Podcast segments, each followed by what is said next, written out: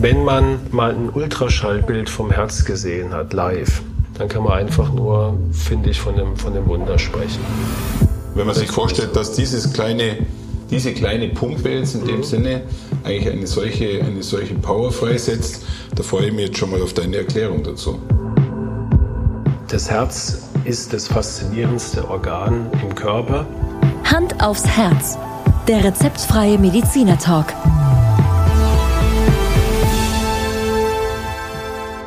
Hallo und herzlich willkommen bei Hand aufs Herz. Geschichten rund ums Herz mit professioneller Begleitung von Dr. Markus Knapp. Mein Name ist Thomas Krug und ich freue mich auf die heutige Folge, unsere zweite Live-Folge. Ja. Thomas, hallo, schönen guten Abend auch Ihnen.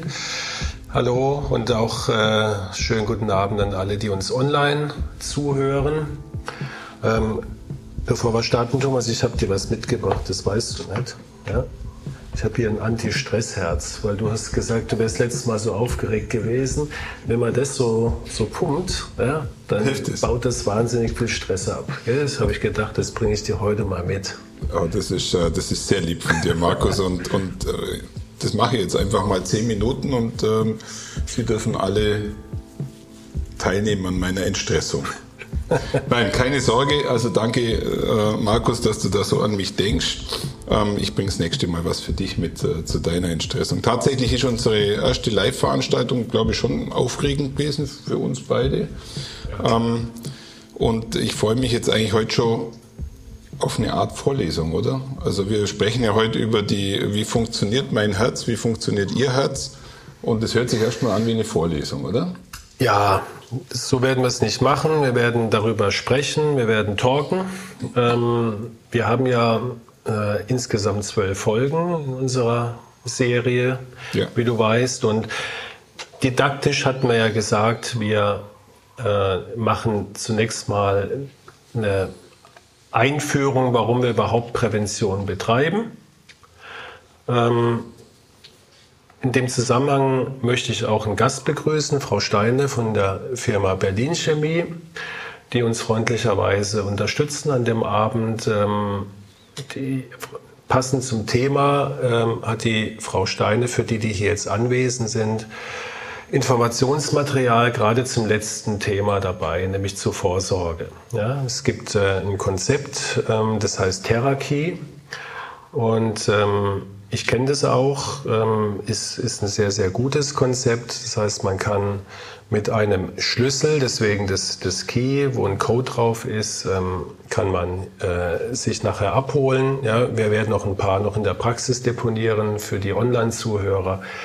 Und dann kann man nochmal das, was wir eigentlich sehr ausführlich besprochen haben, noch ausführlicher mit äh, Fragen, die beantwortet werden, mit Filmchen, ähm, und so weiter nochmal nacharbeiten. Und heute, äh, um jetzt in der Didaktik zu bleiben, hat man uns überlegt, dass wir, bevor wir dann in die einzelnen Erkrankungen einsteigen, dass wir einfach nochmal erklären, wie so ein Herz funktioniert. Und ich freue mich da total drauf, weil ähm, das Herz ist das faszinierendste Organ im Körper. Da lege ich mich fest, ist auch mit das wichtigste Organ. Und ähm, wie so ein Herz funktioniert, das ist einfach ein, ein Wunder. Ich kann es immer wieder nur äh, wiederholen. Und Markus, du hast ja in der Vorbereitung ähm, für dich da drei Hauptthemenblöcke definiert. Und wo ich das das erste Mal gelesen habe, habe ich jetzt eigentlich nicht unbedingt daran gedacht, dass wir uns heute über ein Herz unterhalten. Das war für mich eher so ein bisschen eine mechanische Geschichte. Wir werden uns äh, über die Elektrik unterhalten könnte man jetzt tiefenphilosophisch sagen, alles beginnt mit einem Stromschlag irgendwie mhm. ein bisschen. Dann geht's äh, in das Thema der Pumpkraft und ähm, was für mich nach wie vor faszinierend ist, ich weiß nicht, ob das allen so richtig bewusst ist, dass wir äh, durchs Herz durchschnittlich um die 9000 Liter Blut durchpumpen täglich. Und wenn man das jetzt auf die ganzen Verästelungen bezieht, dann bewegen wir dann, die Zahl konnte ich fast nicht glauben, äh, 10 Tonnen Material durch unseren Körper. Ja. Also das zeigt schon mal, welche, welcher Power da dahinter steckt. Man kann auch fast dazu sagen, dass diese Pumpkraft eher schon in der Turbine gleichkommt. Und um dem Ganzen dann noch ähm, äh, technisch einen aufzusetzen, wenn wir uns über die Mechanik unterhalten, Da wird es dann, glaube ich, dann schon Mitternacht sein, bis wir dann bei der Mechanik sind. Ich hoffe, dass Sie da alle noch Geduld haben, das dann auch durchzuhalten, weil es ist dann doch ein Grundlagenkurs über wie funktioniert mein Herz. Da werden wir uns dann über das Thema Klappen und äh, Abzweigungen, Regelventile unterhalten. Und eigentlich hört sich das Ganze am Schluss ein bisschen an, wie wenn man über einen Schiffsmotor spricht oder über ein Wasserkraftwerk. Aber zu Ihrer Beruhigung, wir unterhalten uns heute definitiv über das Herz. Ja. Also ich werde den Spagat wie immer machen müssen, dass ich was erkläre, was vielleicht noch nicht jeder weiß ohne zu sehr ins Medizinische abzudriften. Ich habe versucht, das alles so ein bisschen anschaulich äh, vorzubereiten. Wenn es mir nicht gelingt, wirst du es mir wie immer freundlich sagen. Ja? Ähm, mit was fangen wir an? Mit ja, wir fangen mit, wir fangen mit der Elektrik an. Also ähm, ist ja eins meiner Steckenpferde, jetzt zumindest auf technischer Ebene. Und ähm, irgendwie, äh, wenn man mit Elektrik anfangen und das mit dem Herz das Ganze dann zusammenbringen, hat, dann hat das was für mich schon ein bisschen was mit Mathematik zu tun ähm, weil wir sprechen ja hier über den Sinusrhythmus äh, im, um, im, Umfeld des Herzens und die Sinusrhythmus ist etwas, was sich auch irgendwo in der, in der Elektrik wiederfindet und alles ist mit schönen Wellen und schönen Schwingungen durch den Körper für mich erklärt. Ich hoffe, ich liege jetzt nicht total falsch. Ein bisschen schon, aber machen wir der Reihe nach. Sinusrhythmus hat, glaube ich, jeder von Ihnen schon mal gehört. Ja? ist eigentlich ein sehr gebräuchlicher Begriff und ist sozusagen ähm, synonym für den gesunden Rhythmus. Unser gesunder, normaler Rhythmus ist der Sinusrhythmus. Es hat aber nichts, wie man jetzt vielleicht meinen könnte, mit der Regelmäßigkeit einer Sinuswelle zu tun, ja. Ja, sondern ähm, es liegt, es hat einen anatomischen Grund, warum man das so nennt, weil der Sinusknoten an einem Sinus, das ist eine Einmündung, lateinisch auch, wo die Hohlvene in den Vorhof einmündet. Ich habe hier so ein Herzchen dabei. Ja. Ähm, das, das habe ich übrigens seit, seit ich niedergelassen bin, gibt's dieses Herz. Ja. Hab's, äh, ist mir nie kaputt gegangen und ich hoffe, ich kann es noch eine ganze Weile behalten. Und das hier ist die obere Hohlvene. Ja? Mhm. Ähm, ich hoffe, es sieht jeder, wenn ich das so hinhalte. Das ist die obere Hohlvene und da mündet die Vene in den rechten Vorhof. Das ist dieser Abschnitt. Und da, wo sie so reinmündet, ungefähr da oben, kann man sich vorstellen, da ist der Sinusknoten. Ja? Mhm. Und der Sinusknoten heißt, wie gesagt, Sinusknoten, weil er dort liegt an dieser Einmündung. Und er ist, auch das ist ein bisschen falsch. Es ist kein Knoten, wie du dir das jetzt vielleicht vorstellst, ein Lymphknoten oder irgendwie, was du tasten kannst. Es ist eher so ein, so ein Geflecht, ein Zellgeflecht, so kann man sich das vorstellen, von einzelnen Zellen, die ähm, sich, ja, und jetzt kommen wir zum, zum äh, sagen wir, Prägnanten vom Sinusrhythmus, dass er die erste Zelle ist im Herz, die einen Impuls abgibt. Wie eine Zündkerze. Ja? Und zwar in einer Regelmäßigkeit, die von verschiedenen Faktoren, ähm, da ist das Gehirn, da ist, sind Rezeptoren vom Kreislauf dabei. Ähm, wenn wir aufgeregt sind, brauche ich dir nichts zu sagen, dann geht dein Herz schneller. Wenn du schlafen willst, äh, geht es ruhiger. Das regelt unser autonomes Nervensystem. Aber der Sinusknoten ist sozusagen Taktgeber, ist Dirigent von unserem gesamten Herzen, deswegen ist er so wichtig. Kann man sagen, Markus, dass der Sinusknoten dann eigentlich äh, philosophisch gesehen äh, der Beginn des Lebens ist, oder wenn dort der erste Takt losgeht, egal in welcher Form, bei ja. uns Menschen oder bei Säugetieren, dann beginnt kannst das du, Leben.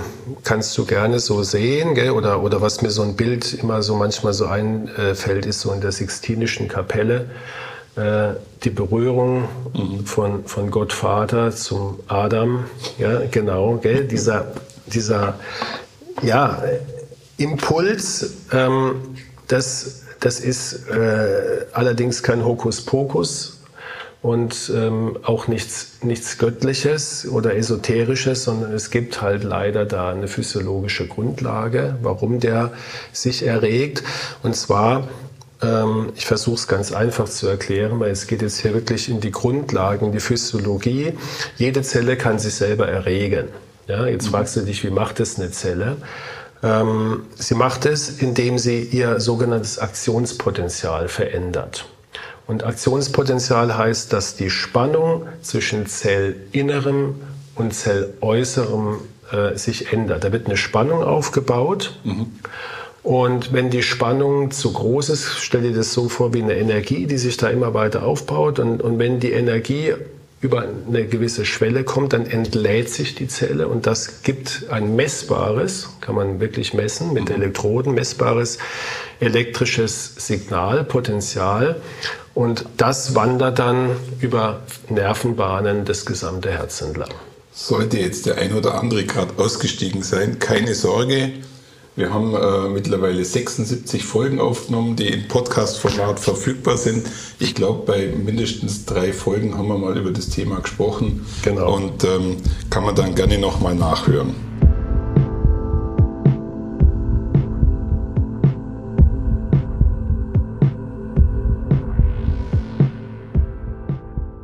Ja, das Ganze geht ja dann, um vielleicht gleich einen Step weiter zu gehen, das Ganze geht ja dann, äh, du hast das genannt, in eine Art Verladeknoten. Mhm. Ähm, hört sich für mich ein bisschen an wie, wie ein Bahnhof, der entweder ein Durchgangsbahnhof ist, ein Sackbahnhof, ein Verteilerbahnhof. Mhm. Vielleicht kannst du das kurz Genau, erklären. ich habe das versucht mal, die Erregung in dem Herzen mit einem Schienennetz und Bahnhöfen zu vergleichen.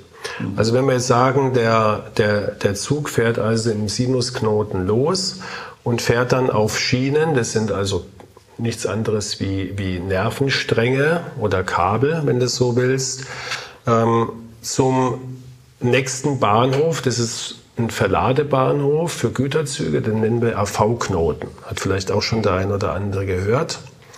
Äh, vielleicht auch die Erkrankung, die es dabei gibt, der AV-Block, kommen wir gleich dazu.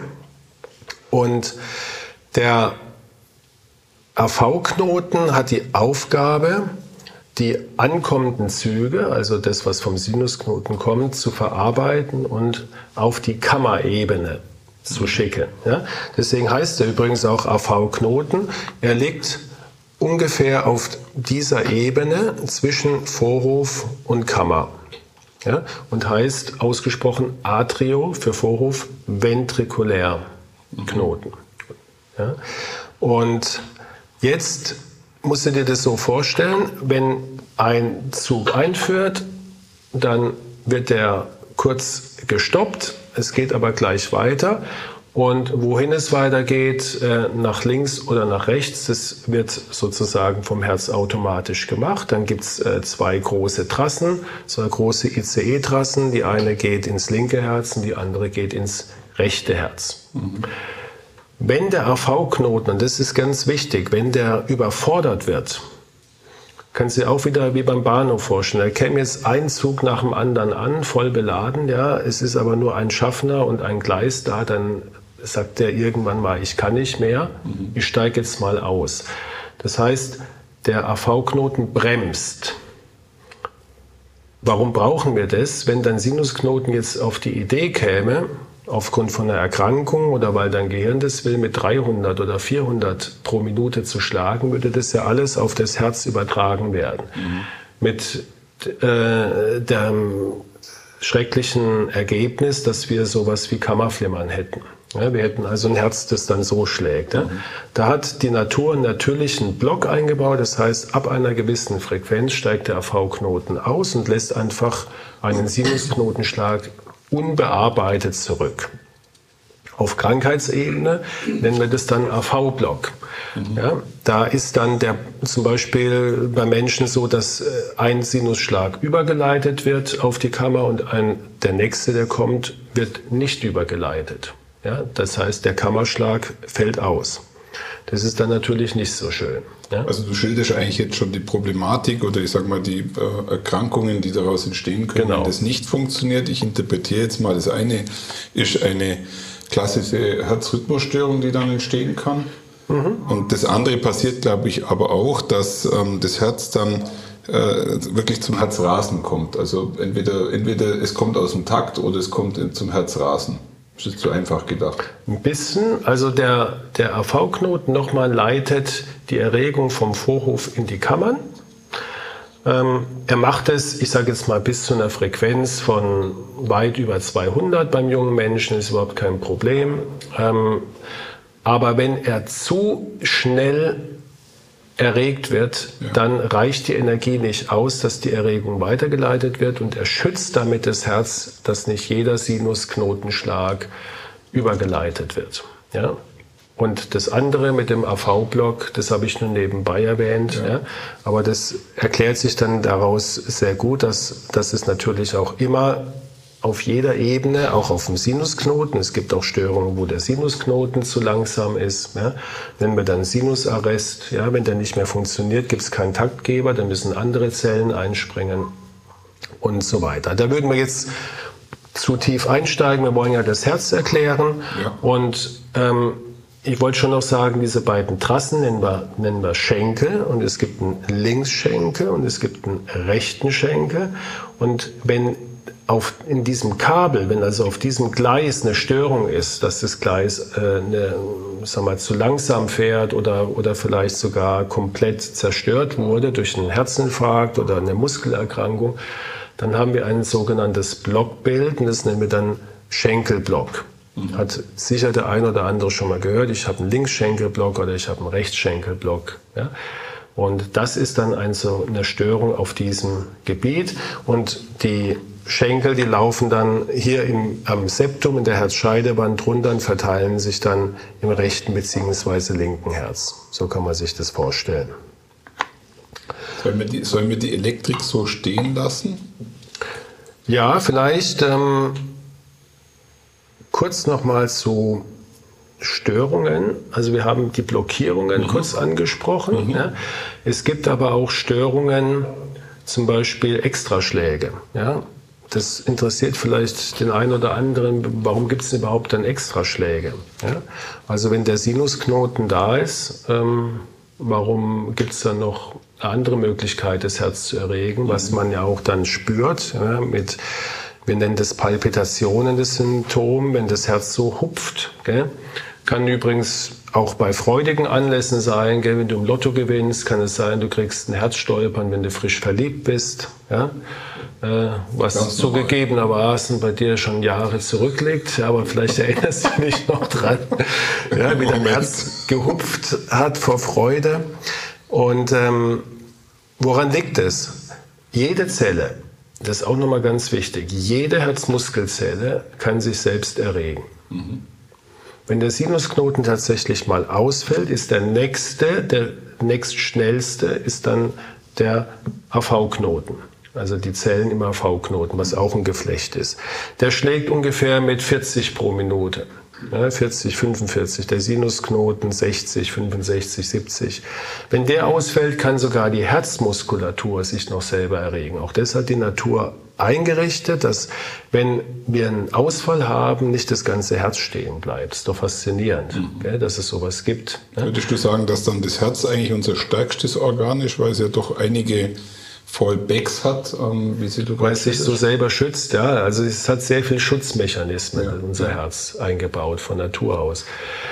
Wenn du dir jetzt den Sinusknoten nochmal als Dirigent vorstellst von einem großen Orchester, mhm. ja, und da ist ein Paukenspieler und ähm, der Dirigent dirigiert und auf einmal kommt der Paukenspieler und, und haut eine Pauke rein, die völlig deplatziert und arrhythmisch in dieses Stück reinkommt, mhm. dann stoppt das Orchester kurz, weil es nicht kapiert, was jetzt gerade los ist. Ja. Der Sinusknoten, sprich Dirigent schüttelt sich und dann geht es wieder normal los. Mhm. Und diese Extraschläge entstehen, weil sich aufgrund einer atypischen und, und ähm, auch sagen wir, nicht, nicht gesunden Übererregbarkeit eine Herzmuskelzelle schneller erregt wie der Sinusknoten. Und wenn die einfach schneller ist, dann ist sie die, die erste am Tisch und malt zuerst. So kann man sich das vorstellen. Und jetzt machen wir einen Cut auf Elektrik. Gut.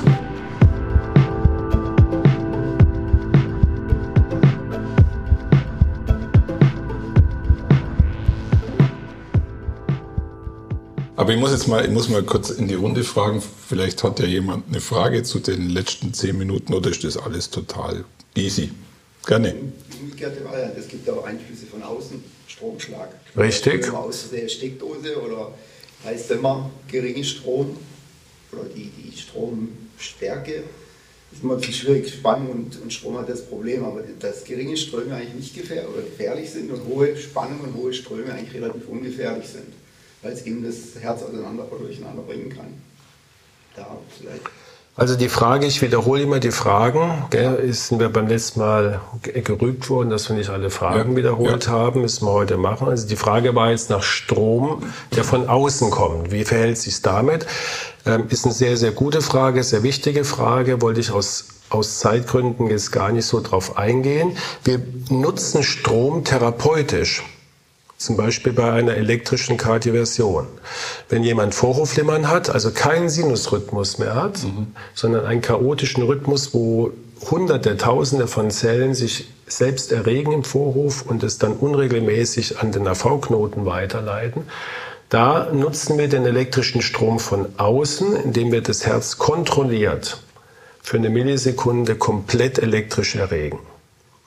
Das sind relativ hohe Energiedosen, die wir da abgeben. Deswegen müssen wir den Patienten auch in eine Art Narkose legen, damit er das nicht mitbekommt. Und dann sage ich immer, ist es wie ein Neustart beim Herzen. Es erregt sich jede Herzmuskelzelle. Dadurch wird sie eine Zeit lang unerregbar. Ja, es dauert einfach, bis sie sich wieder erregen kann. Und deswegen ist wie beim Neustart Computer fährt sich runter und dann fährt er sein eigenes Programm wieder hoch. Das heißt, der erste Rhythmus, der dann wieder kommt, ist eben unser Sinusrhythmus. Ja? Und jegliche Art von Strom auf das Herz kann lebensgefährlich sein. Ja? Ähm, je höher die Energie ist, desto schädlicher ist es für den Organismus, aber es kommt eher darauf an, zu welchem Zeitpunkt der Strom auf das Herz einwirkt. Wenn es in der sogenannten vulnerablen Phase kommt, das ist ein Abschnitt im EKG, dann kann man äh, bei jedem Menschen, ja, beim kerngesunden Menschen Kammerflimmern auslösen. Ja. Gut. Ich glaube, wir könnten, wir könnten wahrscheinlich eine ganze Folge zu dem Thema Elektrik machen. Ähm, aber lass uns doch jetzt mal äh, auf, die, auf die Pumpkraft übergehen, weil die finde ja. ich eigentlich gerade nur genauso faszinierend. Vor allem, weil wir ja gerade vorher eingangs gehört haben, dass ja, ähm, ja 10 Tonnen Material da drin transportiert werden. Wenn jemand daran zweifelt, dann kann er das danach nochmal nachgoogeln. Ich hoffe, ihr habt das richtig gelesen, aber ich kann mir das gut vorstellen. Es ist echt unendlich viel Material, was da bewegt wird. Und das Ganze hängt natürlich an der Pumpkraft des Herzens. Und wenn man jetzt, äh, jetzt mal dieses Modell hier sieht, was ja, glaube ich, auch tatsächlich nicht weit weg ist von der, von der äh, realen Größe eines Herzens, ein bisschen größer das ist, oder? Das ist originales Männerherz. Schon originales Männerherz, mhm. okay.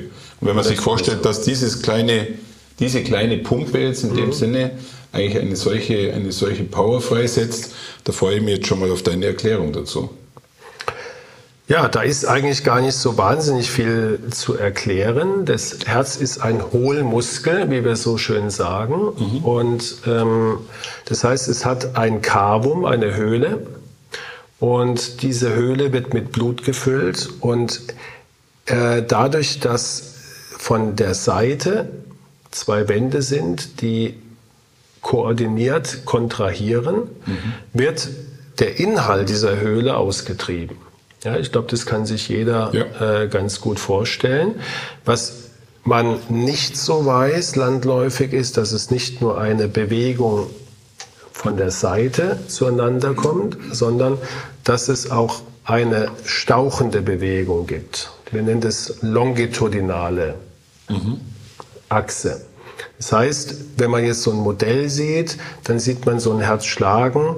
Das windet sich ein bisschen so um die Achse, verkürzt sich auch und geht aufeinander zu, die Wände. Mhm. Ja, sodass man, kann man sagen, so wie du jetzt eben dein Herzchen hier gedrückt hast, ja, von, von allen Seiten, von oben, von unten, das so wie ein Schwamm ausgepresst wird.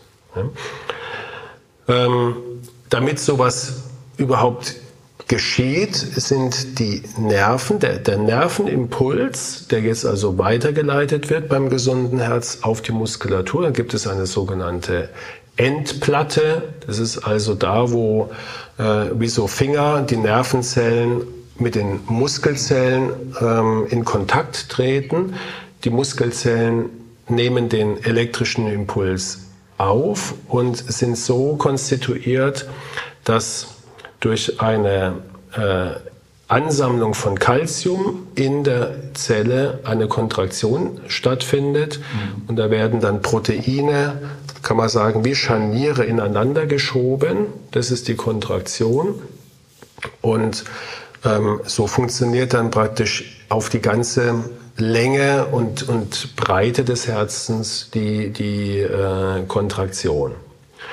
In diesen diese Proteine, die da mitwirken bei dieser Kontraktion, ist eins davon das sogenannte Troponin. Mhm. Ja, das äh, hat sicherlich der ein oder andere schon mal gehört. Und bei jeglicher Form der Herzschädigung, der Herzmuskelschädigung, wird dieses Troponin ins Blut abgegeben.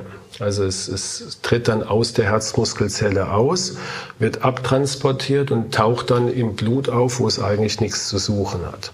Und das ist für uns ein sehr, sehr äh, genauer und markanter Marker für eine Herzschädigung und wird heute standardmäßig wie fast kein anderer Blutwert im Krankenhaus bestimmt, wenn jemand mit Verdacht auf eine Herzerkrankung kommt. Aber der Troponinwert wird tatsächlich nur ermittelt, wenn, wenn man Verdacht hat, dass es ein Herzproblem gibt. Also bei einer Standardblutuntersuchung steht der Wert nicht drauf. Richtig, ja. genau. Ähm, man muss bei jedem Blutwert ja, sich Natürlich gibt es die Standardblutwerte, die man so Blutbild und kennt jeder und Elektrolyte, ja. Aber eigentlich muss man sagen, wenn ich einen Blutwert bestimme, möchte ich da auch eine Frage beantwortet haben. Ja? ja. Weil sonst, wenn man das gießkannenmäßig macht, sowas gibt es immer wieder, dann taucht auf einmal ein Wert auf, der ist erhöht und dann steht man hinterher da und sagt, ja, wie erklären wir uns denn jetzt? Dann müssen wir das ja noch abklären. Mhm. Ja. Aber bei jeglicher Herzproblematik gehört das Troponin dazu. Es man kann es auch heutzutage abnehmen, ähm, um ein Risiko einzuschätzen. Es gibt es hochsensitive Troponin, also wo nur minimalste Troponinerhöhungen auch einen Prognosefaktor liefern. Das heißt, ich kann dann auch ein bisschen in die Zukunft gucken, wie gefährdet ist ein Patient. Aber das ist ähm, nicht das Thema jetzt äh, von heute und auch nicht das Thema von der Pumpkraft.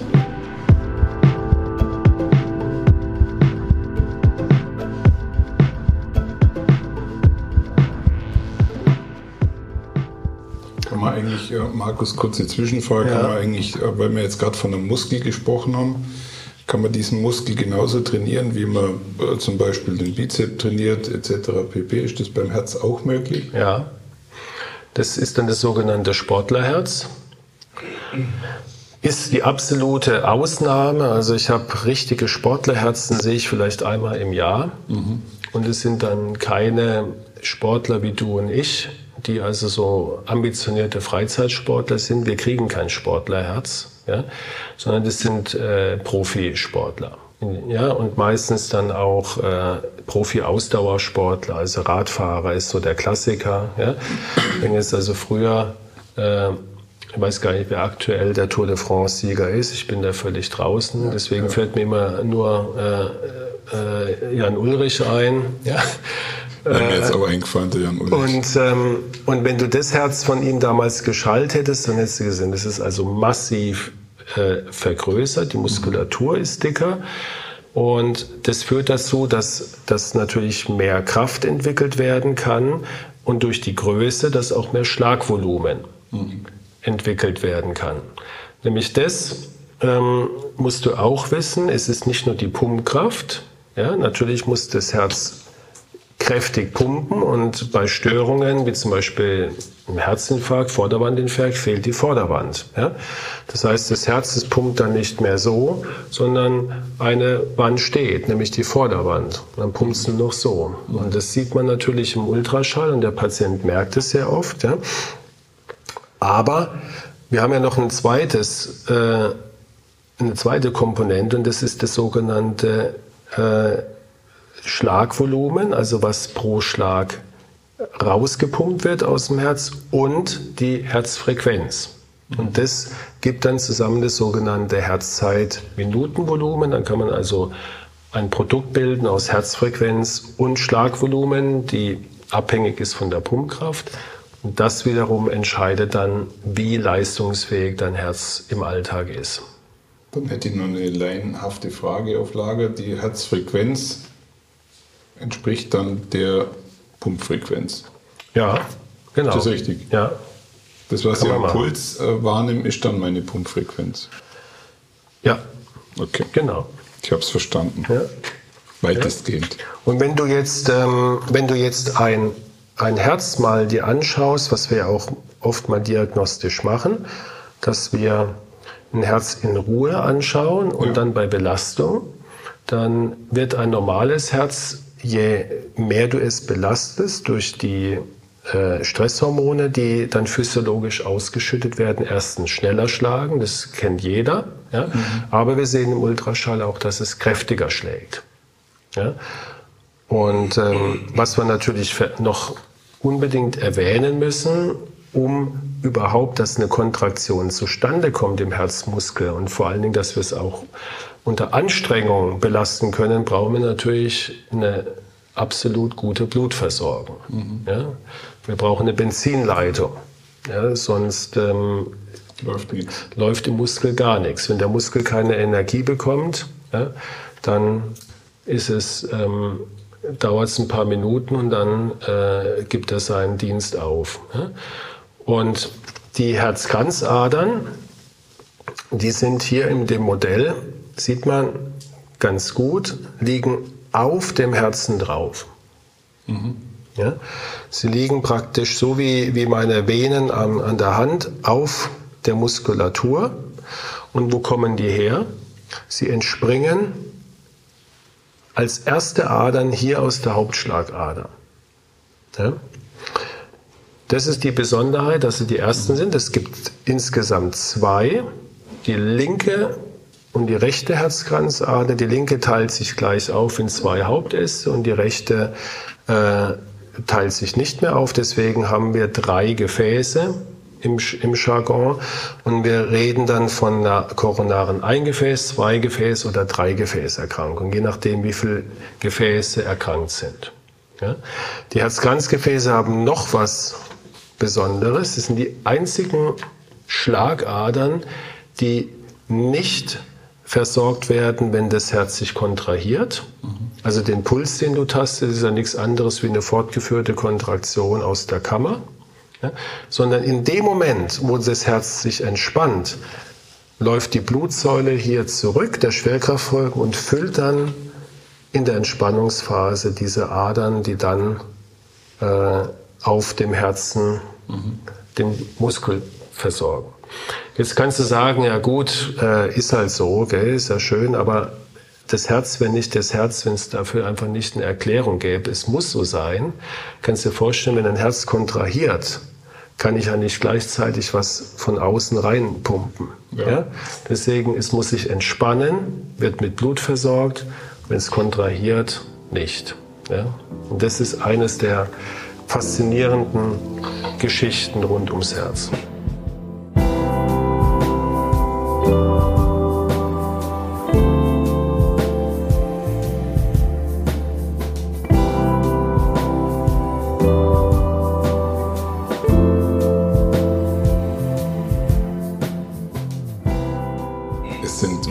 Viele faszinierende Geschichten rund ums Herz. Also es war jetzt das Kapitel Pumpkraft. Gibt es dazu eine Frage? Letzten auch noch eine Frage. Und zwar, Sie sagten gerade, das wird praktisch nur durch die Gravimetrie werden die Herzkranzgefäße gefüllt. Genau. Also durch die, durch die äh, Blutsäule, es, es, es ist schon auch, selbst, äh, auch das ist wieder eine gute Frage, ist wirklich, die Frage war, wie wird, wird ein Herzkranzgefäß gefüllt? Ähm, es wird auch gefüllt, wenn Sie einen Kopfstand machen. Ja? Obwohl ja dann eigentlich äh, das ein, ein umgekehrtes Phänomen ist. Gell? Äh, es ist aber so, dass praktisch immer, es ist ja immer ein Systemdruck in unseren Adern. Ja? Unser, unser Kreislauf ist ja nichts anderes wie ein Röhrensystem, geschlossenes Röhren- Röhrensystem mit, mit einem entsprechenden äh, Druck. Ähm, wenn der Druck wegfällt, zum Beispiel durch eine massive Blutung, dann kommen wir sofort in einen Schockzustand. Deswegen ist es so wichtig, bei einem Unfallopfer sofort Flüssigkeit zu geben, dass der Kreislauf nicht zusammenbricht. Und dieser dauerhafte Druck, auch in der Diastole, ja, das ist der zweite Blutdruckwert, den wir messen, ja, der hat da so 80, beim gesunden 80 mm Hg, ja, der reicht ja schon aus, um dann mit, mit 80 mm Hg diese Adern zu füllen. Ja? Ähm, und es ist auch noch eine gewisse Sogwirkung da durch diese Bewegung vom Herzen, aber das ist eher die Nebensache. Okay, dann steigen wir in die letzte Säule ein, in die Mechanik. Ähm, ich glaube, jetzt sind wir dann schon fast im Maschinenraum von, uns, von unserem äh, Wasserkraftwerk und unterhalten uns jetzt über Klappen, über die Pumpen, über Regelungen, Regelventile. Irgendwie alles, wie du es gerade auch vorher beschrieben hast, endet am Schluss wie, wie in einem geschmierten Uhrwerk das Ganze. Ja. Aber so wie ich dich kenne, hast du dazu auch einiges zu sagen. Wollen wir mal vielleicht einfach äh, es gab mal so einen Film, wo jemand, wie hieß es, die verrückte Reise in, unserem Körper oder irgendwie sowas. Ja. Aber jetzt, jetzt nehmen wir mal an, du wärst ein Erythrozyt. Äh, gehen wir einfach mal die Reise durch. Ja. Du bist ein Erythrozyt und machst jetzt mal eine Reise durch unseren Kreislauf. Ähm, du kommst, ich sage jetzt mal, vom Gehirn. Ja. Hier oben ist das Gehirn. Du kommst in unser Venensystem und gelangst dann über die obere Hohlvene, die hatten wir vorhin schon, in den rechten Vorhof. Der rechte Vorhof ist ein Reservoir. Ja? Jetzt kommt der Sinusknoten, der Vorhof kontrahiert sich und spült dich durch diese Kontraktion und auch wieder durch gewisse Sogkräfte in die rechte Herzkammer rein. Du fällst da einfach runter. Mhm. Ähm, ein paar Millisekunden später ist jetzt die Erregung in die Kammer gekommen und kontrahiert die rechte Herzkammer. Jetzt würde ja gerne Folgendes passieren. Ja? Du würdest vielleicht als Erythrozyt sofort wieder zurück in den Vorhof geschmissen werden, wenn da nicht eine Herzklappe wäre. Mhm. Ja? Nämlich die sogenannte Trikospidalklappe. Ja? Trikospid heißt Dreisegel. Ja? Und über einen ganz wirklich diffizilen Mechanismus, da geht es wirklich, kannst du dir vorstellen, wie so ein Segel im Wind, ja, mit so Fäden oder Schnüren, die am Boot festgemacht werden. Da kommt der Wind rein, das Segel füllt sich und durch die äh, Struktur des Segels und durch die Schnüre, wo es am Boot fixiert ist, hält es dem Wind stand. Ja? Es wölbt sich ein bisschen, aber es flattert nicht, es kommt auch kein Wind durch. Du kannst dich mhm. hinter Segel stellen, da spürst du keinen Wind. So funktioniert die gesunde Klappe. Das heißt, äh, in dem Moment, wo, wo die Kammer kontrahiert, die rechte Kammer, verschließt sich das wie ein Ventil, sodass es unmöglich ist, wieder zurück zu gelangen. Technisch ja. gesprochen ein Rückschlagventil. Exakt, ein Rückschlagventil. Deswegen geht deine Reise jetzt nicht nach zurück, wo du herkommst, sondern es geht, hier haben wir sie, in die große Pulmonalarterie. Ja. Die Pulmonalarterie ist hier blau gezeichnet, weil sie äh, sauerstoffarmes Blut hat. Wir, wir, sind in der venösen Seite. Mhm. Ja. Immer kannst du merken auf Schaubildern, was blau ist, ist sauerstoffarm, was rot ist, ist sauerstoffreich. Ja, das sieht man übrigens auch bei der Blutentnahme. Wenn ich eine Arterie punktiere, sehe ich ein sehr rotes Blut. Wenn ich eine Vene punktiere und die ist entsprechend noch gestaut und lange gestaut, dann kommt das Blut manchmal schwarz raus. Hat jeder schon gesehen. Das ist dunkelblau. Ja? Das ist nur nebenbei. Dein Weg geht es über die Pulmonalarterie in die Lunge. Ja. Dort gelangst du zu den Lungenbläschen, wirst dort mit Sauerstoff aufgeladen, richtig schön gedopt, ja, und kommst dann jetzt als rotes, richtig hellrotes Blutkörperchen über die Lungenvenen zurück und jetzt befindest du dich auf einmal im linken Herz. Ja, das ist ähm, praktisch also Lunge, wirst aufgeladen, kommst über das Lungenvenensystem zurück und die Lungenvenen münden in das linke Herz. Jetzt bist du im linken Vorhof, ja, der ist hier oben. Vom linken Vorhof ploppst du wieder in die linke Kammer. Funktioniert genauso wie auf der anderen Seite. Jetzt haben wir hier eine Klappe, die heißt Mitralklappe. Ich habe äh, die unterschlagen, das ist die Pulmonalklappe, kommen wir gleich noch dazu, die Mitralklappe. Die Mitralklappe verhindert, dass du wieder zurück in den linken Vorhof gelangst, auf den gleichen Mechanismus. Sie heißt Mitralklappe, weil hier kann man es vielleicht vorne ganz gut erkennen. Vielleicht auch die Zuschauer online. Die sieht aus wie so eine Bischofsmütze, die Mitra. Ja? Und deswegen haben Anatomen das irgendwann mal Mitralklappe genannt. Es gibt ganz viele Beispiele in der Medizin, wo man einfach gesagt hat, sieht so aus, nennen wir so. Jetzt da du ja nicht mehr zurück kannst, musst du woanders hin als Blutkörperchen. Jetzt gibt es noch einen Ausgang, nämlich die Aortenklappe. Mhm. Und dann kommst du über die Aortenklappe, die ist hier zu sehen, in den großen Kreislauf, wo du wieder ins Gehirn kommst, dort deinen Sauerstoff abgibst und dann wieder zurück.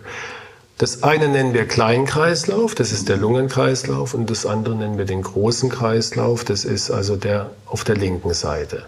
Und damit das Blut nicht von der Aorta, von der Hauptschlagader wieder zurückläuft in die Kammer, das wollen wir ja nicht. Du hast es ja gerade ausgeworfen, jetzt läuft es äh, nicht wieder zurück, sondern es wird durch diese Klappe wird die Blutsäule gehalten. Und bei der Pulmonalklappe genau das Gleiche. Ja? Und auch das ist eine geniale Erfindung von der Natur. Das funktioniert jetzt dann nicht wie die Segelklappen, mhm. die ich vorhin beschrieben habe, sondern die heißen Taschenklappen. Das ist so wie eine Hemdtasche, die ich jetzt nicht habe, aber du hast sowas. Gell? So mhm. sieht es anatomisch aus. Wenn die Blutsäule runtersacken will, füllt sich diese Tasche mit Blut. Mhm.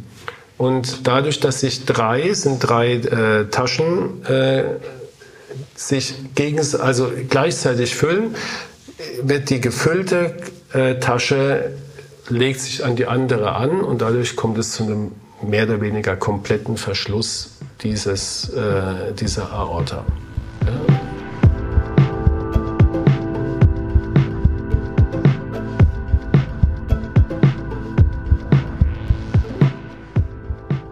Jetzt ähm, äh, einmal diesen Zyklus durchlaufen habe, wie oft, wie oft äh, komme ich dann an einem Tag zur Tankstelle in die Lunge? Kann man das, ich habe hab so befürchtet, dass Sie mich solche Detailfragen.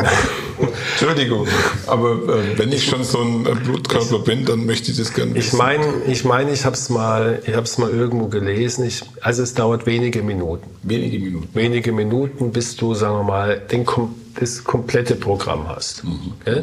Also Gehirn, Herz, Lunge, Herz, Gehirn und, so, und zurück. Ja, also das ähm, dauert ein, ein, paar Minuten, man kann das messen. Mhm. Ja.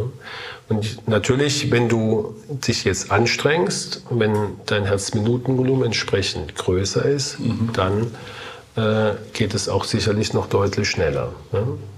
Wenn ich jetzt richtig mitgezählt habe, dann hast du uns äh, sechs Herzklappen beschrieben. Vier.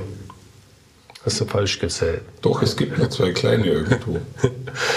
ich hab die, wir hatten die Trikospedalklappe, ja. wir hatten die Mitralklappe ja. und wir hatten die Pulmonalklappe ja. und wir hatten die Aortenklappe. Und was habe ich gesagt? Sechs. Ich meinte natürlich vier, das ist ganz klar. okay. Kannst du uns vielleicht nochmal in dem Zusammenhang äh, zwei Begriffe erklären, die wir auch schon in unserer Podcast-Serie beschrieben haben? Das Thema Vorlast und Nachlast. Ja, weil das ähm, Komponenten sind, die jetzt äh, unsere Herzfunktion doch entscheidend beeinflussen. Ähm, die Nachlast ist eigentlich der Widerstand, gegen das unser Herz anpumpen muss. Ja? Und ist eigentlich definiert, nicht nur, aber hauptsächlich definiert auch durch unseren Blutdruck und den Gefäßwiderstand. Ähm, Faustregel, je höher unser Blutdruck ist, desto höher ist die Nachlast. Mhm. Ja, kannst dir vorstellen, wenn in der Kammer ist ein gewisser Druck mhm. und die Aortenklappe geht erst auf, wenn dieser Druck überschritten ist, sonst bewegt sich die Klappe nicht, ja, leuchtet ein. Ja, also die Klappe ist dazu. Ja. Jetzt baut sich ein Druck im Herz auf und dann muss die Klappe aufgehen. Ja.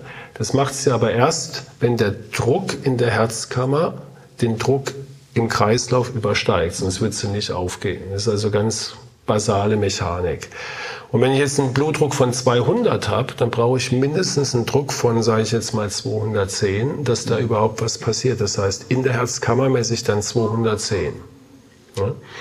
Das ist die Nachlast. Ja, kann ich gut behandeln, indem ich Blutdrucksenker gebe oder auch bei Herzschwachen behandle ich mit Medikamenten, die dem Herz leichter machen, Blut rauszupumpen, indem sie den Blutdruck senken. Die Vorlast ist das, was in das Herz hineinläuft. Ja, also die Blutmenge, die das Herz aufnehmen muss und auch verarbeiten muss. Ja, und die kann zu niedrig und die kann zu hoch sein. Zu niedrig ist sie, wenn wir zu wenig getrunken haben oder äh, wie der Fachjargon ist, dehydriert sind. Mhm. Dann kommt zu wenig Blut in die Herzkammer und wenn wenig reinkommt, dann wird entsprechend auch wenig ausgeworfen. Ja, das heißt, mein Herzminutenvolumen sinkt. Mhm. Kannst du dir vorstellen. Ne? Ähm, wenn die Vorlast zu hoch ist, ist es oft bei der Herzschwäche, dass einfach zu viel Blut sich staut, weil das Herz nicht in der Lage ist, den Bedarf an Blut wegzupumpen. Dann verschwindet das Blut leider nicht, sondern es staut sich in den Venen. Deswegen haben wir übrigens dann dicke Beine. Oder es staut sich in der Lunge. Deswegen haben wir ein Lungenödem oder, oder Atemnot. Und das wiederum können wir auch behandeln, indem wir die Vorlast etwas nehmen durch wassertreibende Medikamente. Dadurch nimmt, wird dem Herz so ein bisschen die Arbeit auch wieder abgenommen. Punkt. Punkt. Punkt. Ich glaube, ich glaub, ähm, mit der Mechanik, also ich weiß, du könntest jetzt eine Stunde lang über die Mechanik sprechen, aber ich würde sagen, an der Stelle ähm, lassen wir die Säule der Mechanik schon auf sich beruhen, ja, weil ich habe gerade auf die Uhr geschaut, es sind 45 Minuten vergangen. Ähm, unser reguläres äh, Podcast-Format geht immer so eine halbe Stunde. Ähm, und da ich weiß, dass du jetzt nur endlos über das Thema sprechen ja. könntest, würde, würde ich dich jetzt an der Stelle einfach mal knallhart kappen. Darf ich das? Darfst du selbstverständlich. Ähm, mit, mit einer Bemerkung noch, wenn man mal ein Ultraschallbild vom Herz gesehen hat, live, ja. Ja, und das vielleicht auch abschließend und sieht, was für ein, was für ein Wunder dieses Organ ist, wie das funktioniert, wie man also sieht, dass sind wir jetzt auch, weil es zu detailliert wäre und auch aus Zeitgründen nicht drauf eingegangen, wenn man zum Beispiel sieht, wie harmonisch das abgestimmt ist, dass die eine Klappe zugeht, während die andere aufgeht. Mhm. Ja, die geht dann wieder zu, dann geht die andere auf. Ja, und äh, die, die Muskulatur ist exakt auf diesen äh, Moment abgestimmt. Und die Muskulatur ist deswegen abgestimmt, weil die Nerven, die Nervenbahnen perfekt harmonieren. Ja? Dann kann man einfach nur, finde ich, von dem, von dem Wunder sprechen. Also und was du gerade schilderst, ist übrigens einer der Gründe, warum, warum ich äh, mit dir diesen Podcast so gern aufzeichne, weil ich glaube, ein bisschen hat man heute gespürt, welche, welche Faszination äh, du fürs Herz auch hast. Mhm. Und äh, wenn wir so unsere Folgen aufnehmen, dann, dann spürt man das einfach auch immer wieder. Ich spüre das dann, wenn wir miteinander diskutieren. Ich muss ehrlich gestehen, dass ich äh, tatsächlich nicht alles verstehe, was du erzählst. Also äh, wenn ich jetzt äh, behaupten würde, das war jetzt heute wieder alles total easy, dann äh, müsste ich tatsächlich lügen, obwohl ich jetzt schon einige äh, Aufzeichnungen mit dir gemacht habe. Aber heute, heute muss ich ehrlich sagen, das war jetzt nicht so weit weg von der Vorlesung. Also ähm, ich glaube, das müsste man sich tatsächlich äh, in der genau. einen oder anderen Phase nochmal anhören oder anschauen da vielleicht auch der Hinweis, dass das, was wir heute ähm, aufnehmen, stellen wir ja dann auch in, einen, in einen YouTube-Kanal. Also äh, tatsächlich kann man sich das nochmal sehr, sehr in Ruhe anschauen, das Ganze. Und ähm, ich für mich muss immer wieder äh, feststellen, ich glaube, wir können nur zehn Jahre beieinander sitzen und du erzählst irgendwas, was, was ich äh, entweder noch nie gehört habe oder dann versucht zu verstehen. Ja. Ich finde, habe ich dir auch schon ein paar Mal gesagt, dass du sehr, sehr viel verstehst. Gell? Und wenn man überlegt, äh, dass du nie in einer Medizinvorlesung warst gell? und für dich das ja alles Neuland ist, ähm, dann, dann verstehst du sehr, sehr viel. Gell? Und, jetzt, und jetzt siehst du auch, ähm, was meine tägliche Arbeit ist. Ich, ich äh, muss es ja auch den Patienten versuchen zu erklären. Ja. Ja? Und leider, und deswegen haben wir den Podcast ja auch ins Leben gerufen, ja, damit, wir, damit wir komplexe Sachen versuchen, einigermaßen verständlich zu machen. Und die Erfahrung ist, dass der Patient natürlich aus Höflichkeit, nicht so wie du, mhm. mir klipp und klar sagt, habe ich nicht verstanden, bitte nochmal, Herr Doktor, mhm. sondern äh, meint, um meine Zeit zu schonen oder weil er sich schämt, ähm, zu, zu sagen, alles klar, weiß ich, und hat es aber im Grunde genommen nicht verstanden. Ja? Und deswegen machen wir das hier und es ist überhaupt keine Schande, es nicht zu verstehen. Ähm, es ist komplex und wenn es so einfach wäre, bräuchte man kein Medizinstudium. Ja. Aber was man jetzt nach der heutigen Folge wirklich sagen kann, wir haben, einen, glaube ich, einen Überblick über die Komponenten gegeben. Wir brauchen die Elektrik, wir brauchen die, die Muskulatur, die Pumpkraft, wir brauchen eine gewisse Mechanik. Und jede Form von Herzerkrankung, die ich behandle und die es gibt, hat auf einem Gebiet eine Störung. Mhm. Manchmal gibt es auch Erkrankungen, die haben auf, auf allen drei Gebieten führen es zu einer Störung. Ja? Zum Beispiel ein Infarkt kann die Muskulatur schädigen, kann zu einer Klappenschädigung führen, weil ein Sehnenfaden abreißt und kann die Elektrik äh, durcheinander bringen, weil die Nervenbahnen gestört sind. Ja? Aber es gibt auch jede einzelne Erkrankung, jede einzelne Komponente, die krank werden kann. Und deswegen haben wir die Folge heute gemacht, weil alles, was jetzt in Zukunft kommt, sind Erkrankungen, ja. die dann eben auf, in ein Gebiet zugeordnet werden können.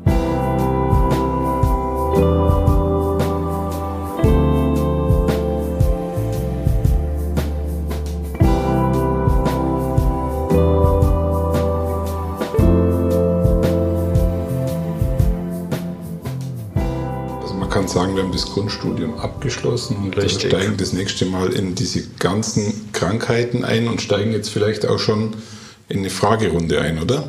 Wenn es Fragen gibt. Gerne. Also was für mich neu war, dass es vier Klappen gibt. Mhm. Ja. Ähm, kann man alle vier Klappen operieren? Also man, das ist ja ein, ein Punkt. Ähm, und welche Teile des Herzens kann man überhaupt noch operieren oder austauschen? Also ich sag mal, so ein AV oder eine Sinusknoten wahrscheinlich nicht, ja?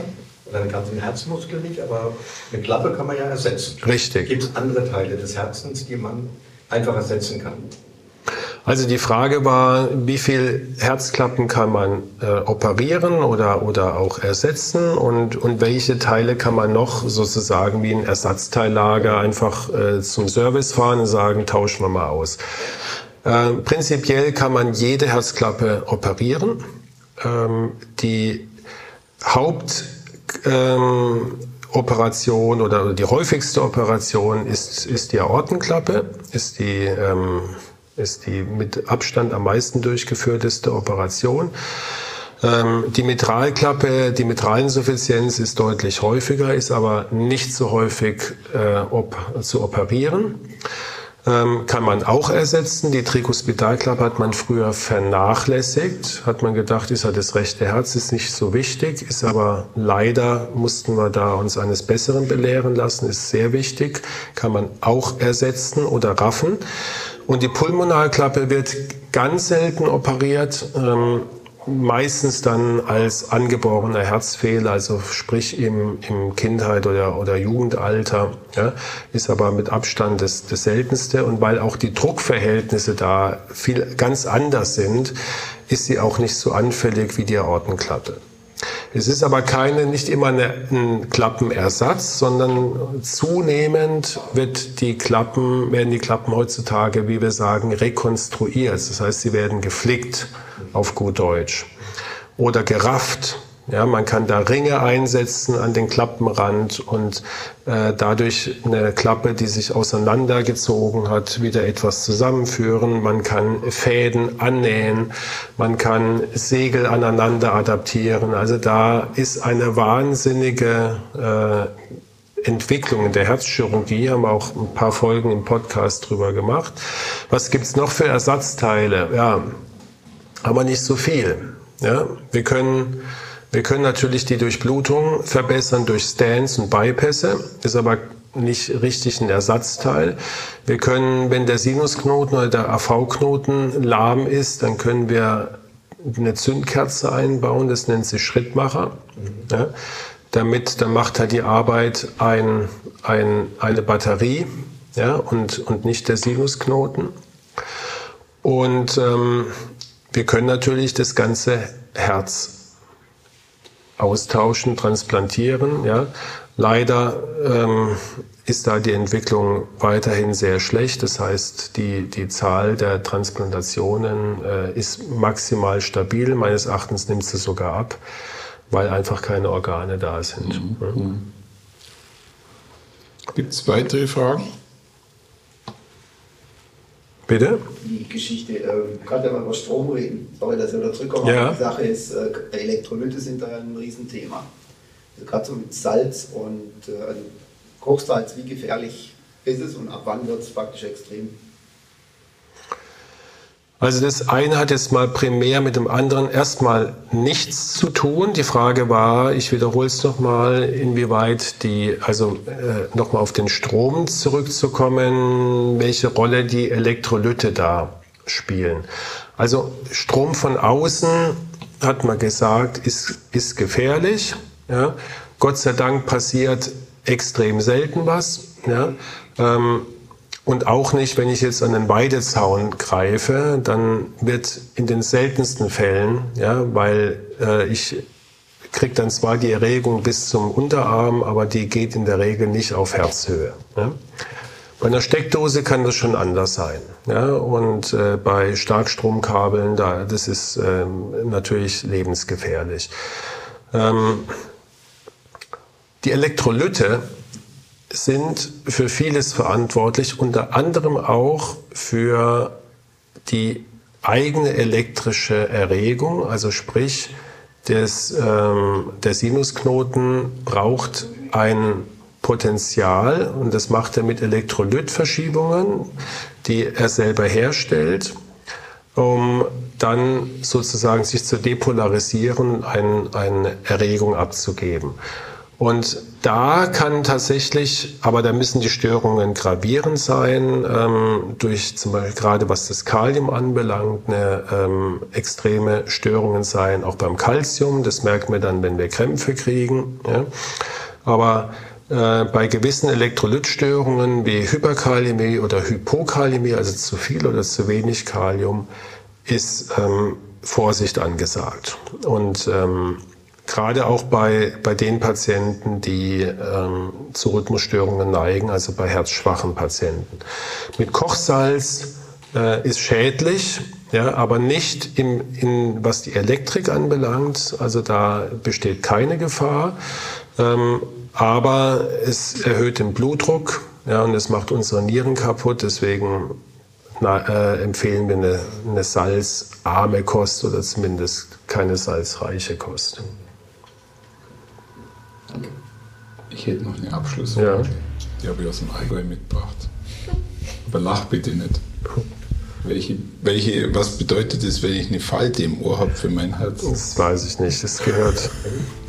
Eine Falte im Ohr hat eine Bedeutung fürs Herz. Das wollte ja. jetzt einfach dich als Kardiologen fragen. Ich habe das auch tatsächlich schon mal gehört. Ja, ich glaube, ich habe die Falte auch, um dich zu beruhigen. Ähm, Angeblich gibt es, äh, gibt es Beobachtungen, dass wenn man äh, hier eine ausgeprägte Falte am Ohrläppchen hat, dass man dann äh, zum Herzpatient wird. Aber das weiß ich nicht, ob das so wissenschaftlich ist oder eher in dem Bereich der Mythen und Sagen. Du weißt, die liebsten Fragen sind die, die ich aus dem Allgäu mitbringe. Aber ich habe es schon mal gehört, also es war jetzt nicht, äh, es war jetzt nicht völlig aus der Luft gegriffen. Ja? Ja, ähm, Markus, herzlichen Dank. Herzlichen Dank äh, an Sie, wo zu der äh, Abendstunde hier vorbeikommen sind. Herzlichen Dank an die ähm, Teilnehmer, die online dabei waren. Und äh, wir stellen die Folge, wie gesagt, wieder zur Verfügung. Wer das gerne nachhören möchte, ähm, um die Inhalte doch noch etwas besser zu verstehen, der kann sich das im YouTube-Kanal anschauen. Und wir werden das nächste Mal ähm, über Blutdruck und äh, ich glaube, da haben wir, das war eine unserer ersten Podcast-Folgen, die wir aufgezogen, äh, aufgenommen haben. Und dann geht es weiter mit Cholesterin und ob wir überhaupt nur Sport machen sollen, wenn wir äh, gewisse Probleme haben. Natürlich werden wir über das Übergewicht sprechen ähm, und über gesunde Ernährung, etwas, was du sehr gerne machst. Und ähm, Erfolge, auf die ich mich tatsächlich auch noch sehr, sehr freue, Scherz und Psyche. Wir hatten darüber im Podcast, glaube ich, dreimal äh, miteinander ja. gesprochen, in Form von einem Interview. Kann ich nur empfehlen, sich das anzuhören. Das hat ähm, also mich hat das sehr bewegt, muss ich ehrlich sagen, mhm. weil es einfach, ähm, glaube ich, kein Standardthema ist. Und so könnt ihr jetzt die ganzen Themen hier noch vorlesen und ein bisschen Werbung dafür machen. Vielleicht erzählen Sie das ein bisschen weiter. Wir freuen uns, wenn wir den Raum äh, nach und nach voll bekommen, weil ich glaube, äh, man kann schon sagen, es lohnt sich, es lohnt sich ein Stündchen zuzuhören. Ähm, es lohnt sich äh, sowieso immer dir, Markus, zuzuhören. Und äh, an der Stelle herzlichen Dank und hoffentlich bis zum nächsten Mal. Ja, danke Thomas, dir auch. Ähm, und ich danke auch Frau Steinde, dass sie heute Abend da war von Berlin Chemie, dass Sie uns unterstützt haben. Nutzen Sie das, nehmen Sie äh, Infomaterial mit und wir lassen, wie gesagt, auch ein paar ähm, Folder und Keys hier. Ähm, wer jetzt online zugehört hat und sagt, er möchte da sowas mitnehmen, äh, haben wir dann hier vorrätig. Ja, und dann freue ich mich auf November. Ja. ja bis zum nächsten Mal, Thomas. Und ne? der Volldampf dann. Danke Dankeschön. Dir, Dankeschön.